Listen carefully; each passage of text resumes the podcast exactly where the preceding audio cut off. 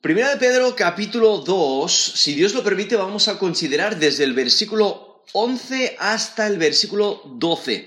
Primera de Pedro 2, desde el versículo 11 hasta el versículo 12.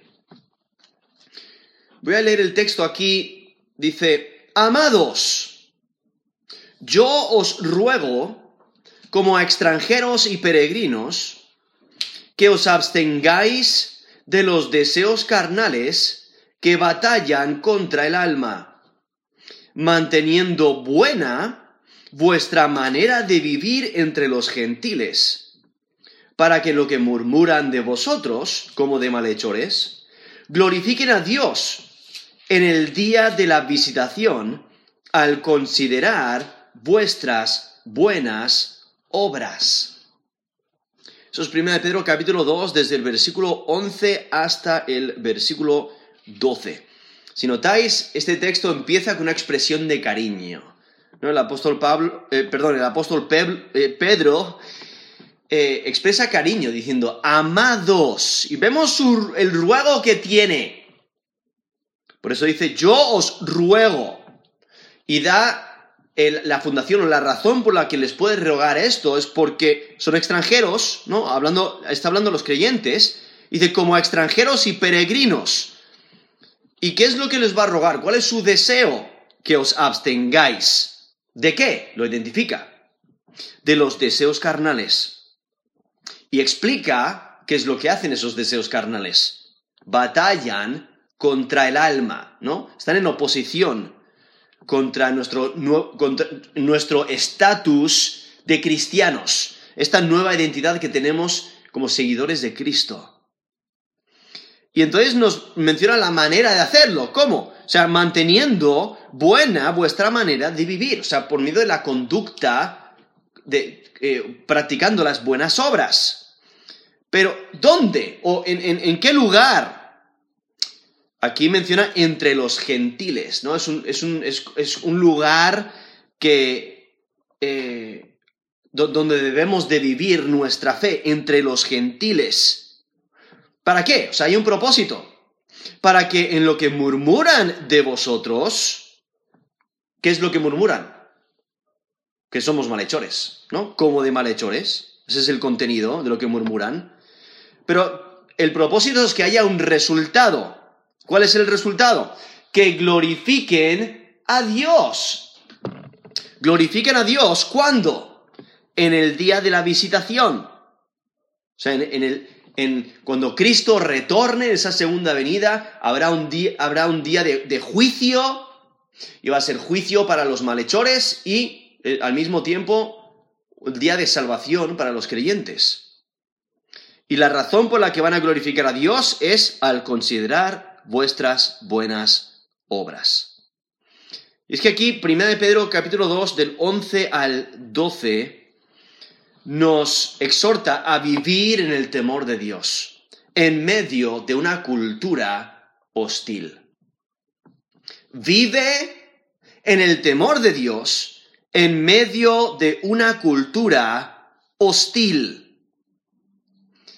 Aquí Pedro, inspirado por Dios, enseña a los creyentes a vivir correctamente entre la sociedad pagana y la mentalidad es una mentalidad de visitante. E, esa es la mentalidad que el creyente debe de tener. Por eso dice, como extranjeros y peregrinos. ¿no? E, esa mentalidad de visitante, que no vamos a estar aquí mucho tiempo. E, este no es, nuestro hogar. ¿No? Cuando visitas un lugar, quizás eh, vas a visitar eh, a alguien, un familiar que vive en un lugar lejano y quizás eh, paras para descansar en, un pueblo, en una ciudad o en algún lugar, quizás para hacer un poquito de turismo en tu viaje, y estás ahí de visitante, no estás ahí para morar, ¿no? Entonces, hay una, cierta temporalidad a ello, en el sentido de que vas a estar ahí poco tiempo, entonces vives de una manera diferente, ¿no? y en esta mentalidad de visitante, esta, mentalidad debe de motivar al creyente a mantenerse puro para Dios. Es que los creyentes deben de vivir de manera que los incrédulos mismos reconozcan su buena conducta. Y al reconocer la buena conducta, o sea, la manera virtuosa de vivir del creyente, que aún los incrédulos, aún los que no tienen fe para salvación, que ellos glorifiquen a Dios. Y por ello Pedro llama a los creyentes a vencer sus deseos malignos. Porque los creyentes deben de vivir vidas ejemplares reflejando el bien. Y por su conducta, los creyentes deben de repeler cualquier crítica de que estén haciendo lo malo, ¿no? Porque otros que no entienden su conducta les van a criticar, incluso les van a, les van a calumniar, van a hablar mal de, de, de los creyentes, diciendo que están haciendo lo malo, pero cuando realmente se evalúa la vida del creyente, que todo el mundo sepa que está siendo fiel a Dios, ¿no? Tenemos el ejemplo de Daniel, cuando él estaba intentando eh, dañar y destruir y quitar de, su posición de liderazgo y de influencia, estaban buscando algo en contra de él y no lo podían encontrar. Querían criticarle, querían dañarle, pero eh, realmente no podían encontrar nada eh, en contra de él porque era irreprensible. y así es como el creyente debe de comportarse. Y por ello Pedro, en ese texto, exhorta a los creyentes a tener una relación correcta con la sociedad que les rodea. Y por ello vemos en el versículo 11 una exhortación negativa, cuando dice que os abstengáis de los deseos carnales que batallan contra el alma. Y luego una exhortación positiva, dice, manteniendo buena vuestra manera de vivir entre los gentiles. Y lo que contrasta es esa manera de vivir, reflejando buenas obras, viviendo para Dios, viviendo en el temor de Dios, contrasta con la vana manera de vivir, en la cual, bueno, vivimos cada uno de nosotros antes de poner nuestra confianza en Jesús como Señor y Salvador.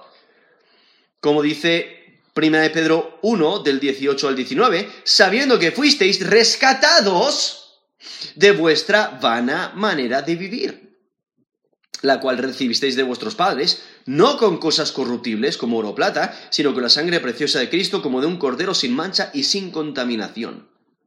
Eso es 1 Pedro 1 del 18 al 19. O sea, cada creyente ha sido rescatado de su vana manera de vivir. Entonces, no debemos de volver a vivir de esa manera, sino que debemos de vivir en santidad, reflejando el fruto del Espíritu. O sea, viviendo en el Espíritu, no satisfaciendo los deseos de la carne. Y lo que, resultará es que algunos incrédulos verán la conducta de los creyentes, verán la transformación en las vidas de los creyentes y buscarán esa transformación y por ello pondrán su fe y confianza en Jesús como Señor y Salvador. O sea, recibirán la salvación. Aún así también habrá otros que verán la buena conducta, que criticarán, pero en el día de juicio dirán, sí, definitivamente ellos honraron a Dios. Y Dios recibe la gloria. Y por ello debemos de vivir en el temor de Dios en medio de una cultura hostil. Aquí, volviendo a, aquí a Primera de Pedro, capítulo 2, versículo 11, dice, amados. Vemos que el apóstol Pedro se dirige a los creyentes con cariño. ¿Por qué? Porque les ama, les ama como, como creyentes, como hermanos en Cristo, pero también porque son el objeto del amor de Cristo. O sea, Cristo murió en su lugar, ¿no? Cristo les ama y ha provisto salvación para ellos, dio su vida, dio su sangre, como el texto que acabo de leer ahí en 1 Pedro 1 del 18 al 19, que menciona que han sido comprados, ¿quiénes? Los creyentes, han sido comprados con la sangre preciosa de Cristo. Eso es 1 Pedro 1, 19. Y aquí se dirige a los creyentes como amados, dice, yo os ruego, eh, aquí les está urgiendo a vivir en rectitud, que pongan en práctica la enseñanza de las escrituras, que vivan de acuerdo al Espíritu, que sean santos como Dios es santo. Y deben de recibir esta exhortación porque no pertenecen a este mundo. O sea, el creyente debe de escuchar, porque no pertenecemos a este mundo. Lo, que está mostrando aquí cuando menciona como a extranjeros y peregrinos, está mostrando la relación que los creyentes tenemos con este mundo. O sea, somos extranjeros. No pertenecemos a este mundo. Somos peregrinos. Estamos aquí de paso. Un peregrino es un residente temporal. Incluso Abraham, Abraham, ahí en Génesis 23, versículo 4, él se identifica a sí mismo como extranjero y forastero. Dice, extranjero y forastero soy entre vosotros, dadme propiedad para sepultura entre vosotros, y sepultaré mi muerta delante de mí. No, él quiere sepultar a su mujer, Sara, y él eh, no tiene las mismas posibilidades que aquellos que son ciudadanos, aquellos que son del lugar. Porque un extranjero no tiene ni los privilegios ni las responsabilidades de un ciudadano. Por ello, nosotros, tenemos que recordar, si has puesto tu fe y confianza en Jesús como Señor y Salvador, no eres ciudadano de este mundo, eres un peregrino, eres extranjero, no perteneces a este mundo, sino perteneces al reino celestial. Y es que los extranjeros y peregrinos retienen su identidad. Eh, cuando, cuando, te vas de, vacaciones a un lugar, eh, no, te empadronas allí, en, ese, en esa ciudad o en ese pueblo o en ese país. No, porque estás de paso. No perteneces a ese lugar. Incluso los de, los de tu alrededor saben que no perteneces a ese, a ese lugar. O como aquí en España, ¿no? Recibimos muchos turistas. Pues cuando ves turistas de Inglaterra, ves turistas de Japón, de China, de Estados Unidos, de eh, diferentes países, ¿no? Que vienen a visitar, tú sabes que están de visita. ¿Cómo lo sabes? Pues eh, de la manera en que se comportan. Se comportan como turistas. No se comportan como personas que viven allí, como ciudadanos. O, eh, como personas que, que van a morar allí durante largo tiempo. No, se comportan como turistas. Están de visita, son extranjeros. Son peregrinos, están de paso. Pues esa es la mentalidad que el creyente debe tener en este mundo. Estamos de paso. ¿Por qué? Porque nuestro hogar está con Dios, nuestro hogar está en los cielos. Incluso nos dice Filipenses 3, versículo 20, mas nuestra ciudadanía está en los cielos, de donde también esperamos al Salvador, al Señor Jesucristo. Estos, esos Filipenses 3, versículo 20. O sea, por eso realmente eh, la gente nos ve como extraños, porque no somos de este mundo. Pertenecemos al reino, al reino celestial. Nuestra ciudadanía está en los cielos. Y por ello en Hebreos 11 vemos las personas de fe que, menciona allí en Hebreos 11. Ellos que buscaban una ciudad por venir, una ciudad celestial. Incluso nos dice Hebreos 11, del 13 al 16. Conforme a la fe murieron todos estos sin haber recibido lo prometido, sino mirándolo de lejos y creyéndolo y saludándolo, y confesando que eran extranjeros y peregrinos sobre la tierra. Porque los que esto dicen claramente dan a entender que buscan una patria. Pues si hubiesen estado pensando en aquella de donde salieron, ciertamente tenían tiempo de volver, pero anhelaban una mejor esto es, celestial. Por lo cual Dios no se avergüenza de llamarse Dios de ellos, porque les ha preparado una ciudad. Son Hebreos 11, del 13 al 16, ¿no? El creyente, e, este es el estatus que tiene en este mundo, ¿no? Extranjero y peregrino. ¿Y qué es lo que anhelamos? Nuestra patria celestial. Ahí es donde pertenecemos. No pertenecemos a este mundo y por ello no debemos de, continuar en, las prácticas o la conducta o en la cultura o lo que, lo, que practican aquí en, este mundo. Debemos de vivir para nuestro Dios.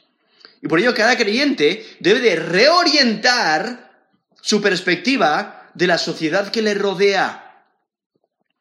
Lo que eh, les hace extraños a los creyentes en este mundo es su fe en Cristo. Y es porque el creyente no comparte los valores, no comparte las creencias, no comparte las costumbres del mundo. El aislamiento y el rechazo de la sociedad, tenemos que recordar, eso no implica distanciamiento de Dios, no implica debilidad de la fe, sino que estamos viviendo para Dios. Y nos separamos del mundo, aunque vivimos en el mundo y, anunciamos las, buenas nuevas de Jesucristo para que otros también puedan eh, ser eh, herederos del cielo, que, pongan su fe y confianza en Jesús como Señor y Salvador y que, haya esa transformación, ese cambio de, de las tinieblas a la luz, del reino de las tinieblas al reino celestial. Y por ahí aquí vemos esta exhortación, aquí en 1 de Pedro 2, versículo 11, dice, Amados, yo os ruego, como extranjeros y peregrinos, que os abstengáis de los deseos carnales que batallan contra el alma. Vemos esa exhortación negativa, ¿no? Debemos de abstenernos de los deseos carnales. Es la idea de no poner en práctica, de rechazarlos, de no vivir de acuerdo a ellos. Debemos de vivir de acuerdo al Espíritu. Incluso el, apóstol Pablo nos exhorta a andar conforme a nuestro llamado. En Efesios 4.1 dice, yo pues, preso en el Señor, os ruego que andéis como es digno de la vocación con que fuisteis llamados. ¿No? Debemos de vivir conforme a nuestro llamamiento en Cristo, reflejando sus obras, reflejando las obras del Espíritu, no, no de las, no, no las, eh, las obras de la carne, por eso dice que os abstengáis de los deseos carnales. O sea, los deseos carnales son los deseos que el hombre tiene aparte de la obra del Espíritu. O sea, cuando no te estás sometiendo al Espíritu de Dios, pues entonces vas a, tener esos deseos carnales, esos, deseos que antes tenías en, en tu ignorancia, pero ahora en Cristo no eres esclavo a ellos. Has sido librado. Pero muchas veces nos esclavizamos a esas prácticas, volvemos atrás. Y entonces al no someternos al espíritu, pues entonces decimos, bueno, pues en esta, en esta ocasión me conviene mentir, o me conviene engañar, o me conviene codiciar, o etcétera. ¿No? Y ponemos en práctica las obras de las tinieblas, ponemos en práctica las obras de la carne.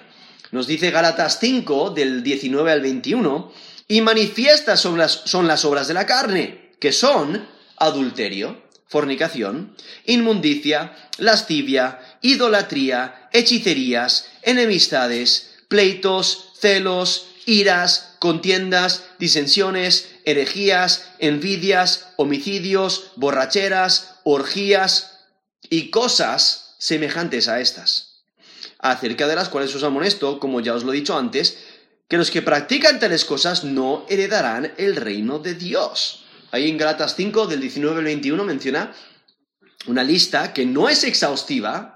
¿Cómo sabemos que no es exhaustiva? Porque dice, y cosas semejantes a estas. O sea, solamente da una lista eh, de, de algunas obras de la carne, pero que incluye básicamente todo lo que es en contra del espíritu, lo que no es andar conforme al espíritu o de acuerdo al fruto del espíritu. ¿Qué es caminar conforme al fruto del espíritu? ¿Cómo, eh, se ve? Pues justamente ese texto continúa en Gratas 5, del 22 al 24, diciendo, más el fruto del espíritu es amor, gozo, paz, paciencia, benignidad, bondad, fe, mansedumbre, templanza. Contra tales cosas no hay ley. Pero los que son de Cristo han crucificado la carne con sus pasiones y deseos. Entonces, todo lo que no refleja el fruto del Espíritu es pecado. Eh, entonces, por ello aquí nos exhorta a vivir de acuerdo al Espíritu. Y aquí, en, volviendo aquí a 1 de Pedro 2, versículo 11, nos dice que debemos de abstenernos de los deseos carnales. O sea, de, esos deseos pecaminosos, de esos deseos que no se conforman a la voluntad de Dios. Todos esos deseos que son rebeldes hacia Dios, son desobedientes a Dios, que no reflejan el carácter de Dios, no reflejan el fruto del Espíritu.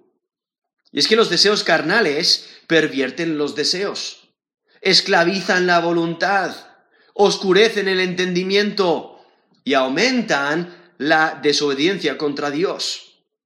Y por ello aquí nos, dice, esto es 1 Pedro 2, versículo 11, absteneos, que os abstengáis de los deseos carnales que batallan contra el alma. Aquí usa el alma refiriéndose al ser completo en su nueva identidad en Cristo.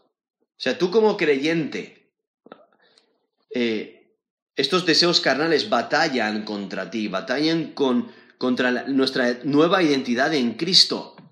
Y como sabemos, la batalla espiritual no es fácil, pero por ello vemos esa exhortación de luchar, de batallar, porque la batalla no es fácil y estos deseos carnales están en contra de nosotros. Por eso nos dice aquí, batallan contra el alma. En Santiago 4, 7 dice, someteos pues a Dios, resistid al diablo y huirá de vosotros. No tenemos que resistir. Gálatas 5:16. Andad en el espíritu y no, no, satisfagáis los deseos de la carne. Eso es Gálatas 5:16. Efesios 6 nos menciona esta batalla espiritual. Efesios 6 eh, del 10 al 18 dice, por, por lo demás, hermanos míos, fortaleceos en el Señor y en el poder de su fuerza Vestíos de toda, la, de toda la armadura de Dios para que podáis estar firmes contra las asechanzas del diablo. Porque no tenemos lucha contra sangre y carne, sino contra principados, contra potestades, contra los gobernadores de las tinieblas de este siglo, contra huestes espirituales de maldad en las regiones celestes. Por tanto, tomad toda la armadura de Dios para que podáis resistir en el día malo, y habiendo acabado todo, estar firmes. Estad, pues, firmes, ceñidos vuestros lomos con la verdad y vestidos con la coraza de justicia, y calzados los pies con el apresto del Evangelio de la paz. Sobre todo, tomad el escudo de la fe, con que podáis apagar todos los dardos de fuego del maligno, y tomad el yelmo de la salvación y la espada del Espíritu, que es la palabra de Dios orando en todo tiempo con toda oración y súplica en el Espíritu, y velando en ello con toda perseverancia y súplica por todos los santos. Eso es Efesios 6, del 10 al, desde el versículo 10 hasta el versículo 18, donde podéis notar el énfasis que pone en esta batalla espiritual y que debemos de perseverar en ello, debemos de luchar no en nuestra fuerza, sino en la fuerza de Dios, pero por ello tenemos que fortalecernos en Él y, vestirnos de la armadura de Dios. Pero vemos que la batalla espiritual no es fácil. Y estos deseos pecaminosos, estos deseos carnales, batallan contra el alma. Y volviendo aquí a, a 1 de Pedro 2, versículo 12, dice, manteniendo buena vuestra manera de vivir entre los gentiles. Aquí vemos esta exhortación positiva eh, de que debemos de mantener eh, buena nuestra manera de vivir ¿no? E, entre los gentiles. Aquí expresa la manera en que podemos abstenernos de estos deseos malignos es viviendo de acuerdo al Espíritu. Y por eso dice manteniendo buena vuestra manera de vivir. Esa idea de manera de vivir se refiere a la conducta, a, a cómo vives.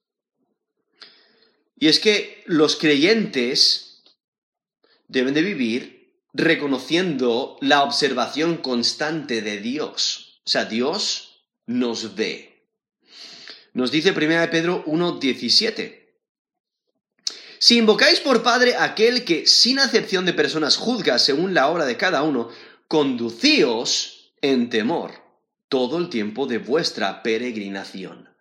Eso es primera de Pedro 1.17. O sea, debemos de reconocer que Dios nos ve, que vamos a dar cuentas delante de Él, de, cómo vivimos, entonces debemos de vivir con, con esa perspectiva, reconociendo que Él nos observa constantemente. Y por ello el creyente debe de vivir en el temor de Dios. Pero al mismo tiempo, Él no es el único que está mirando. Porque aquí en 1 de Pedro 2, versículo 12, dice, manteniendo buena vuestra manera de vivir entre los gentiles. Aquí refiriendo a personas que no conocen al Señor para que en lo que murmuran de vosotros como de malhechores glorifiquen a Dios en el día de la visitación al considerar vuestras buenas obras. O sea, ahí identifica que los incrédulos, o sea, aquellos que no son de fe, ellos también están observando, están considerando, están mirando. Y por ello los creyentes deben de ser ejemplos y deben de abstenerse de los deseos pecaminosos, no solo para su bienestar espiritual, sino también para mantener un testimonio eficaz entre los incrédulos y ser de testimonio para que ellos se den cuenta de, del valor de vivir por Cristo y que eh, ellos se den cuenta del valor de creer el Evangelio y quizás ellos busquen el Evangelio para salvación o por lo menos puedan honrar a Dios, ¿no? Diciendo, wow, ellos definitivamente sirven un Dios ejemplar. Y es que aún los incrédulos reconocen y valoran la buena conducta. Y por ello, un buen testimonio cristiano es una manera poderosa para convencer a los incrédulos de pecado. Y por ello aquí mismo en Primera de Pedro nos exhorta a ser santos como Dios es santo. Ahí en Primera de Pedro 1, del 13 al 16, dice, por tanto, ceñid los lomos de vuestro entendimiento, sed sobrios y esperad por completo en la gracia que se os traerá cuando Jesucristo sea manifestado. Como hijos obedientes, no os conforméis a los deseos que antes teníais, estando en vuestra ignorancia sino como aquel que os llamó es santo, sed también vosotros santos en toda vuestra manera de vivir.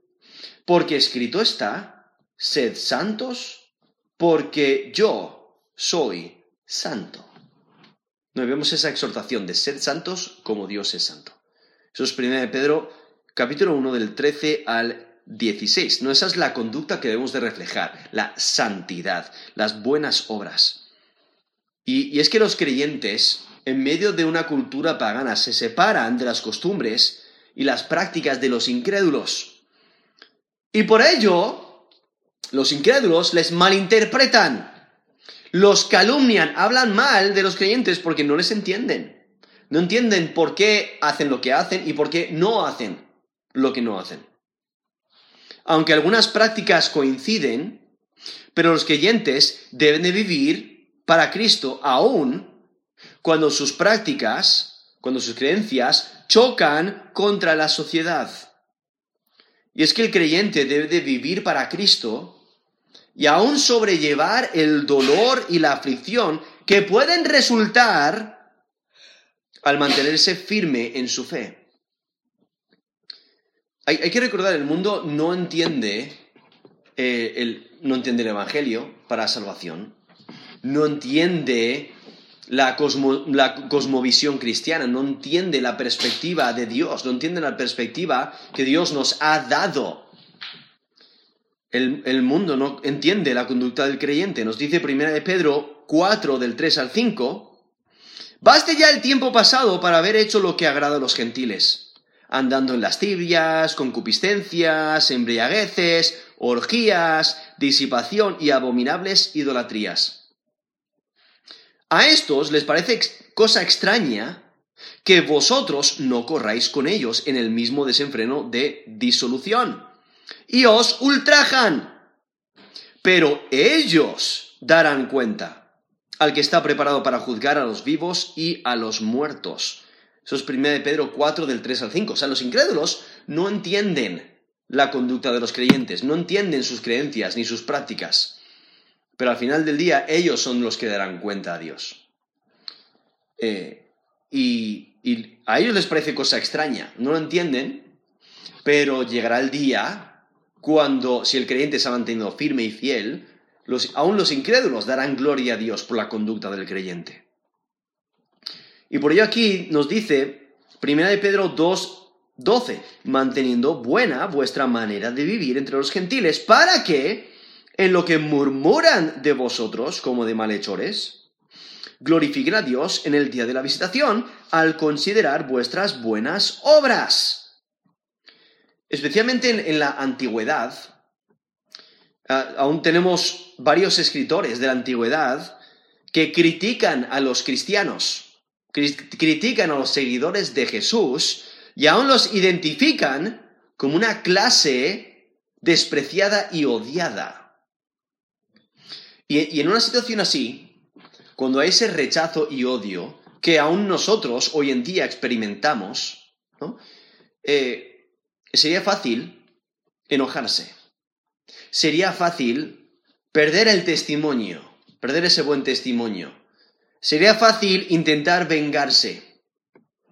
Pero aquí el apóstol Pedro nos exhorta a continuar viviendo en piedad. O sea, de una manera que es agradable delante de Dios. Viviendo en rectitud, viviendo para Dios, viviendo en el temor de Dios.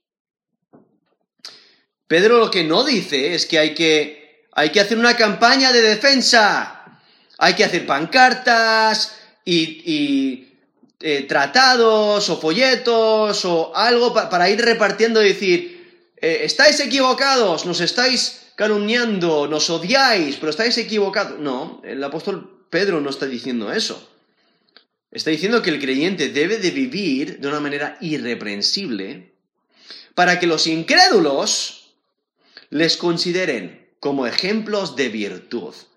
Sí, habrá aquellos que critican, pero también habrá aquellos, habrá aquellos que consideren y observen más de cerca y digan, bueno, esas críticas son falsas. Realmente son mentira. Porque dicen que son ladrones, pero los he observado y son extremadamente honestos esos creyentes. Sí, hay algunos que critican que son, que son codiciosos, pero no, no, no, yo los he observado y son muy generosos y, dan más allá de, de, sus posibilidades para ayudar a otros. Entonces, no reflejan codicia, reflejan generosidad. Sí habla, habrá aquellos que, que, critican, que acusan, que, que malinterpretan. Habrá aquellos que calumnian, que hablan mal de nosotros como creyentes. Pero algunos nos observarán eh, más, de, más de cerca y dirán, oye, esas críticas, eh, eh, todo ese rechazo no tiene fundamento, es, es, mentira. Porque mira qué vidas tan irreprensibles viven, mira qué vidas tan virtuosas, vidas que reflejan realmente lo que creen, reflejan lo que enseñan las escrituras. Y va a haber algunos que van a buscar a Cristo como su Señor y Salvador por nuestro ejemplo. Por ello es tan esencial que vivamos de manera ejemplar. Al mismo tiempo hay que recordar que aquí mismo Pedro nos menciona el versículo 1 del capítulo 1, Pedro, apóstol de Jesucristo, a los expatriados de la dispersión. O sea, ahí identificando que son expatriados, no están, no están en su patria, no están en su, en su en su eh, tierra natal, entonces, bueno, como sabemos, los extranjeros destacan más y entonces les van a criticar aún más. Y, van a mantener un ojo aún más detallado sobre ellos. Y entonces, por ello, el, el apóstol Pedro está diciendo, mira, ser ejemplos, ser irreprensibles, sin tacha, sin mancha, para que cuando ponga la lupa encima de vosotros para criticarlos, no puedan encontrar absolutamente nada, sino que digan, wow, qué vidas tan ejemplares, tan virtuosas, ¿no? Y den gloria a Dios por nuestro testimonio. Y por ello el creyente debe mantenerse atento a su conducta. Debe de vivir siempre en el temor de Dios. Y por eso la siguiente sección, si notáis, aquí en 1 Pedro 2, desde el 13 al 17, menciona la importancia de seguir las leyes, de manera que, que nuestra conducta dé gloria a Dios. Por eso dice, versículo 13, por causa del Señor someteos a toda institución humana, ya sea al rey como a superior, y, a, los a los gobernadores, como por él enviados para castigo de los malhechores y el avance de los que hacen bien, para que, eh, perdón, porque esta es la voluntad de Dios, que haciendo bien hagáis callar la ignorancia de los hombres insensatos. Como libres, pero no como los que tienen la libertad como pretexto para hacer lo malo, sino como siervos de Dios. Entonces, eh, luego dice el versículo 17, honrad a todos, amad a los hermanos, temed a Dios, honrad al rey. ¿No? La importancia de vivir en rectitud, reflejar esa rectitud en toda área de nuestra vida, aún siguiendo las leyes y sometiéndonos a las autoridades que Dios ha puesto sobre nosotros. Que demos, que demos gloria a Dios. Y es que el creyente debe de esforzarse por tener una buena reputación. Y es necesario recordar que por medio de nuestra conducta o honramos a Dios o le deshonramos. Y por ello debemos de esforzarnos por honrarle, por darle gloria, vivir para Él aún en medio de una cultura pagana. Vivir para Él siempre, poner en práctica su palabra, aun cuando en la sociedad dicte diferente, ¿no? Y quiera que, que, vayamos conforme a sus prácticas, sus costumbres.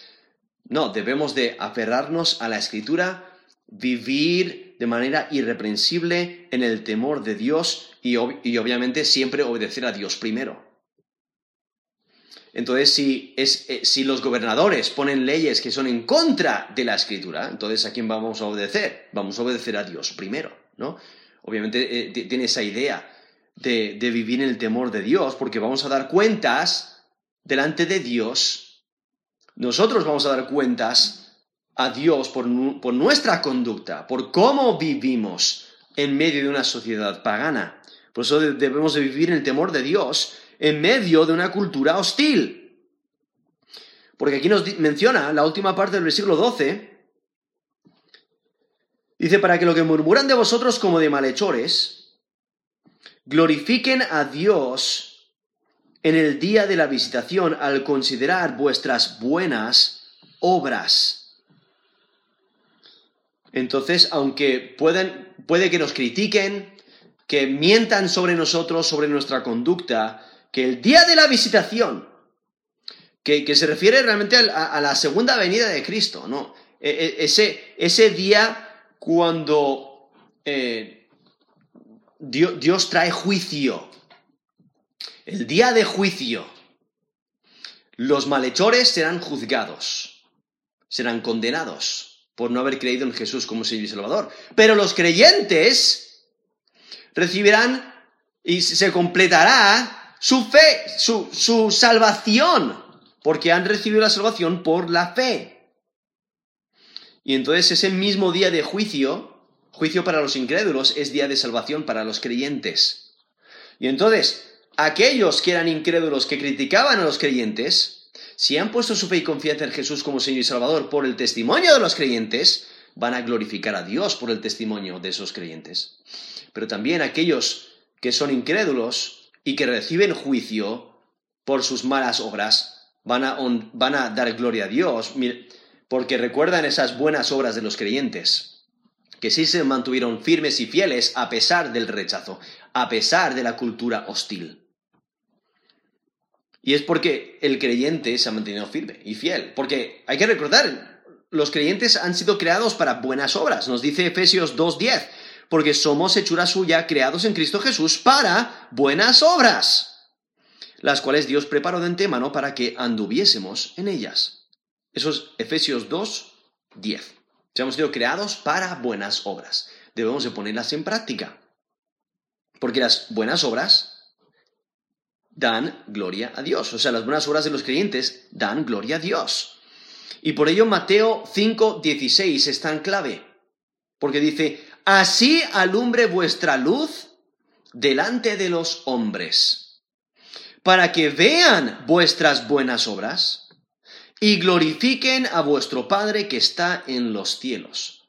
Eso es Mateo 5, 16, que está dando la misma enseñanza que está dando aquí el apóstol Pedro, aquí en 1 Pedro 2, del 11 al 12. O sea, que reflejemos esa buena conducta, que reflejemos el carácter de Dios, quien es nuestro Padre celestial, que alumbremos su luz y que las personas den gloria a Dios por nuestra conducta, por nuestras buenas obras.